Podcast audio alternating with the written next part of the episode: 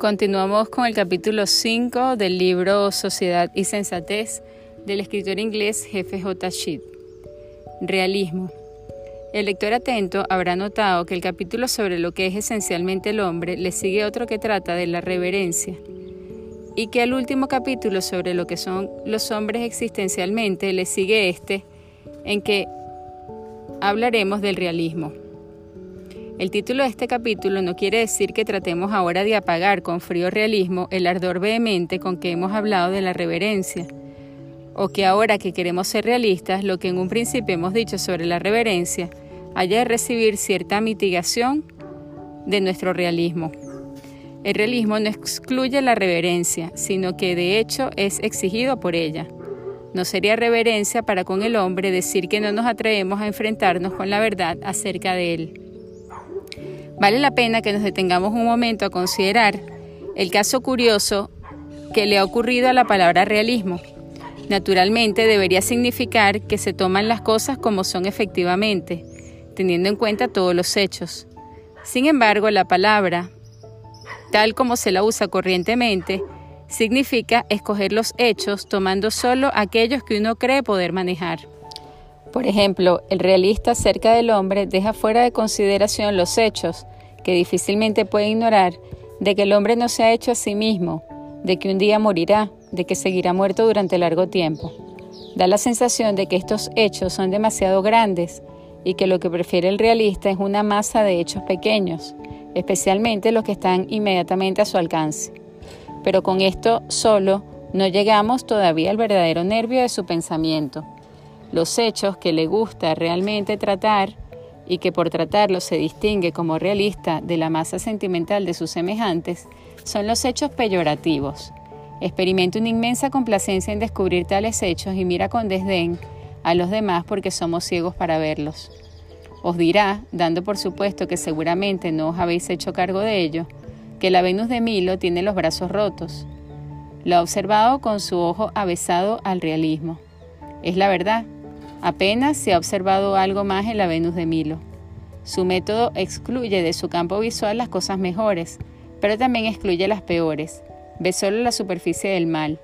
Lo más horroroso en el mal es la nobleza que se ha degradado, tanto en el pecador como en su víctima. Pero para nuestro realista no existe la nobleza. Como nada es sagrado, nada se ha profanado. Carece de verdadero sentido del olfato y a un cristiano le da la sensación de una solterona que va repitiendo vulgaridades sobre la ignominia humana, pero sin darse cuenta de lo verdaderamente horroroso de esta, en esta vida. Reacciona bajo otro aspecto también como una solterona al no haberse sometido nunca a la realidad, prefiriendo mirar por el ojo de la cerradura, en lugar de abrazar íntimamente con la misma realidad.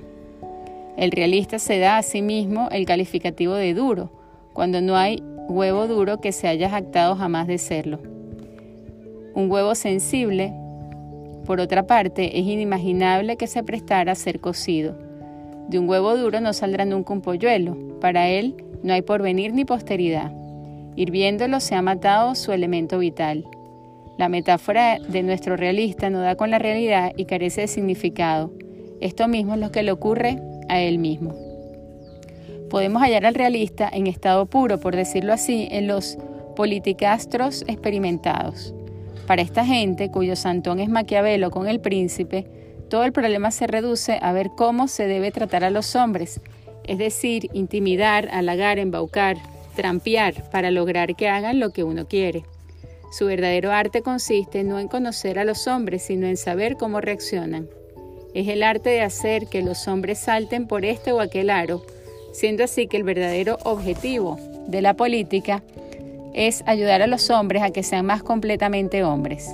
Mientras el médico estudia al hombre con el fin de curarlo, esta especie de truanes lo estudian únicamente con el fin de servirse del hombre. Se podría escribir con sus reglas una especie de código político. Todo hombre tiene su precio, cada minuto nace un necio, tirad barro que algo se quedará pegado. Si no podéis venceros, vencerlos unidos con ellos, con el papel de hoy se enciende el fuego de mañana. El efecto es siempre el mismo, deshumanizar, tratar a los hombres como si no fuesen más que la suma de sus defectos. El político afortunado sale a flote. sus sucesores segarán la desdichada cosecha. En realidad, en este campo, el éxito no consiste en resolver problemas, sino en aplazarlos. Y el arte está en tratar a los otros como a cosas, lo cual, como ya hemos visto, es una profanación. He mencionado a Maquiavelo y su libro. Cuando se usa el realismo en este sentido tan chocante, se piensa indefectiblemente en Maquiavelo. Él es un realista, él puede darnos ciertas lecciones de moral. Maquiavelo escribió El Príncipe y lo dedicó a Lorenzo de Medici, señor de Florencia, esperando que Lorenzo le daría algún empleo, estando como estaba cesante y destinado a no alcanzar nunca el alto puesto que ambicionaba. Su tema es el modo de ganar su reino en Italia y de asegurárselo y nada más, ni un consejo sobre el modo de ser del buen gobernante o de servir los intereses del pueblo, simplemente cómo alcanzar el poder y conservarlo. No es un libro de política, por tanto, sino una especie de manual de gángsters. Como tal, ha de ser tenido, un libro duro. El príncipe no debería tener otra aspiración u otro pensamiento que la guerra. Un soberano prudente no ha de mantener su palabra si es contra su interés. El príncipe debe con frecuencia obrar contra la fe, contra la caridad, contra la humanidad, contra la religión. Los hombres os tratarán siempre con falsía a no ser que la necesidad los fuerce a ser verídicos. A los hombres hay que halagarlos o aniquilarlos. Un conquistador ha de cometer todas las crueldades de una vez. Causa inquietud general el tener que recurrir de nuevo a tales crueldades. César Borgia es el príncipe ideal, del que Maquiavelo nos ofrece un estudio prolijo, incluyendo, por ejemplo, que en un principio se sirvió de un bruto llamado Remirro de Orco, con el fin de aterrorizar a sus súbditos y forzarlos a obedecer, y luego, para descargarse del odio que esto le había acarreado, lo hizo cerrar por medio y exponer al público en la plaza de Cesena, el cuerpo así cortado en dos. Maquiavelo resume así su estudio de César. Repasando todas las acciones del duque, no halló nada que censurar. Al leer El Príncipe tenemos la sensación de hallarnos ante una obra maestra de ironía. En la forma sonriente de dar consejos a los déspotas hay un ataque mortal contra el despotismo, defendiendo así el gobierno de república con la exposición de los crímenes inherentes a los principados.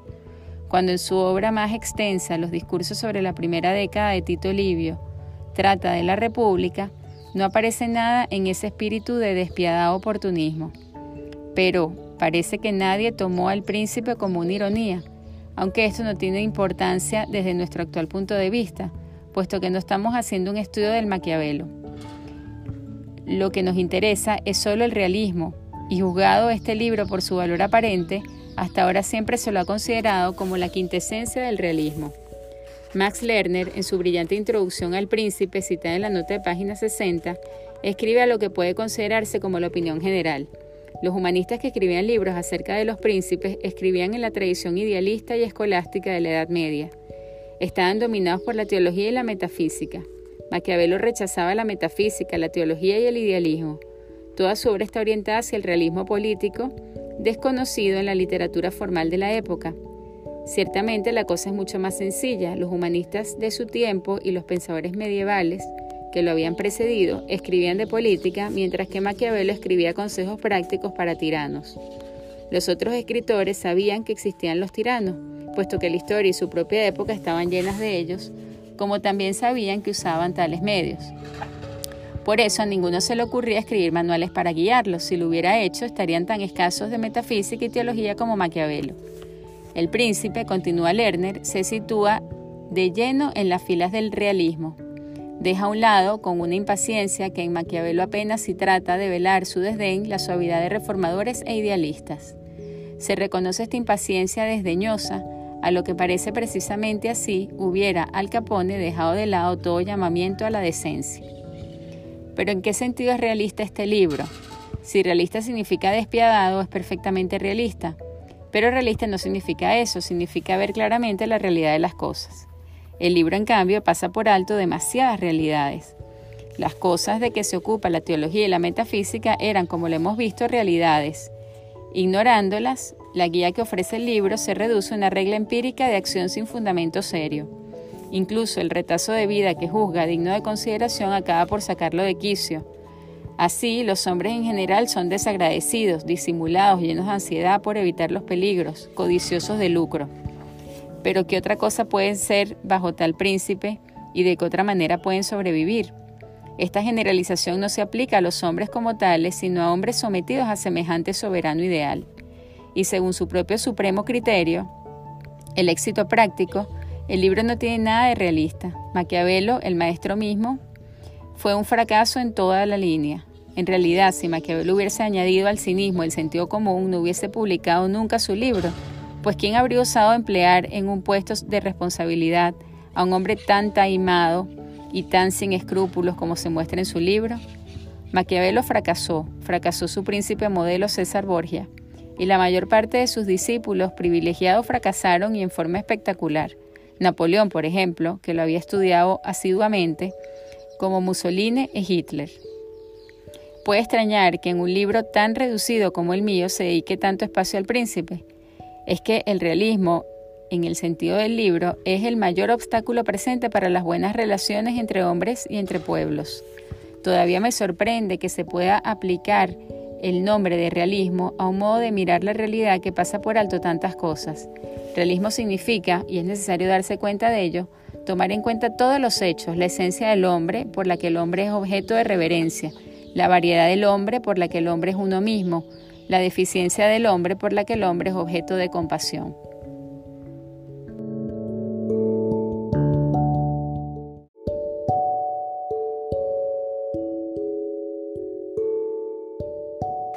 Concentrarse en el hombre existencial ignorando al hombre esencial no indica necesariamente este grado de bajeza que acabo de describir. Los hombres no prestan atención a la naturaleza esencial del hombre porque la ignoran o porque no han pensado nunca que sea tan importante para el curso práctico de la vida. Lo que es más sorprendente, enormemente sorprendente, es la grosera serie de errores que se cometen por no mirar siquiera la raza humana tal como vive su vida en la tierra ante nuestros propios ojos. Que los que gobiernan ignoren la esencia del hombre es cosa que se comprende, aunque no por esto deja de ser trágica pero que cometan y no cesen de cometer los más graves errores respecto al hombre existencial, eso es lo que se hace difícil de comprender.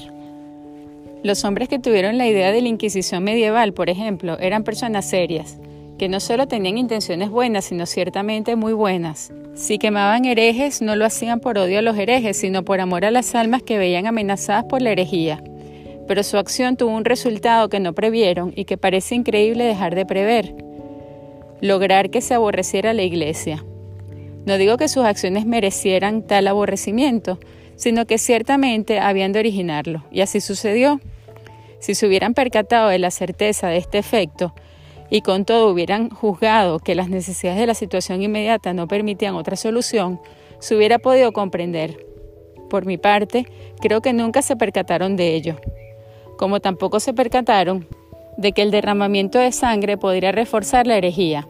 Conocían el hecho existencial de que la sangre de los mártires era semilla de cristianos, pero es curioso que no pensaran que prácticamente la sangre de mártires podía igualmente ser la semilla de cualquier institución que tuviera el peligro de tener mártires. Cualquier muchacho de escuela nos dirá que la Iglesia de Inglaterra fue establecida por la reina Isabel, pero en esto se equivoca el muchacho de la escuela. La Iglesia de Inglaterra fue establecida por la Reina María. Las personas quemadas por ella en Smithfield dieron una consagración al protestantismo y suscitaron un odio contra el catolicismo que después de cuatro siglos no ha llegado todavía a extinguirse. Karl Marx no cometió el error de pensar que no importaba saber qué era el hombre, erró sencillamente acerca de lo que es el hombre. De esto volveremos a hablar. Lo que aquí nos interesa es que no solo ignoró lo que es el hombre, sino que ignoró también los aspectos concretos del hombre. Observó los grandes males que se seguían de la mala distribución de la propiedad. Su solución parecía muy sencilla, abolir la propiedad. Esto tiene una semejanza obsesionante con lo que se hizo en Estados Unidos en los años 1918. Se observaban los grandes daños que originaba el excesivo consumo de alcohol. Entonces hay una solución radical, que sin duda hubiera sido del agrado de Marx, abolir el alcohol. Dos ejemplos clásicos de falta de observación de los hombres. A los antropólogos les toca discutir qué institución humana es más antigua, el alcohol o la propiedad. Pero ambas han durado tanto tiempo que han venido a convertirse en hábitos. Para el realista inteligente, la cuestión de si son hábitos buenos o malos no destruye el hecho de que son hábitos inveterados y que como tales no se pueden estirpar sin más del suelo de la naturaleza humana. Tales cosas y otras muchas del mismo género se presentan al espíritu como los ejemplos más palpables de grandes fallos en psicología, en los que no deberían incurrir ni siquiera personas que no se preocupan por la esencia del hombre. En la práctica, las personas bien dotadas para el estudio del hombre del hombre existencial tendrán enormes éxitos inmediatos en el trato con los hombres, aún sin atender nunca al hombre esencial. Pero estos éxitos solo pueden ser pasajeros. A la larga sufrirán ellos y la sociedad manejada por ellos. Carecen en efecto de una razón última de reverencia al hombre. Sean los que fueren los ideales con que comiencen, el poder de manejar a los hombres incluso para su propio bien, acaba casi siempre por conducir a un fastidioso desprecio de ellos y a cierta conciencia de la propia superioridad.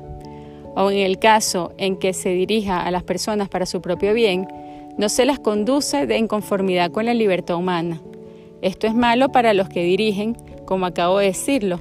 Ahora voy a mostrar que es también malo para los dirigidos. Hasta aquí nuestro, nuestra lectura de hoy. Continuamos un nuevo episodio el día de mañana.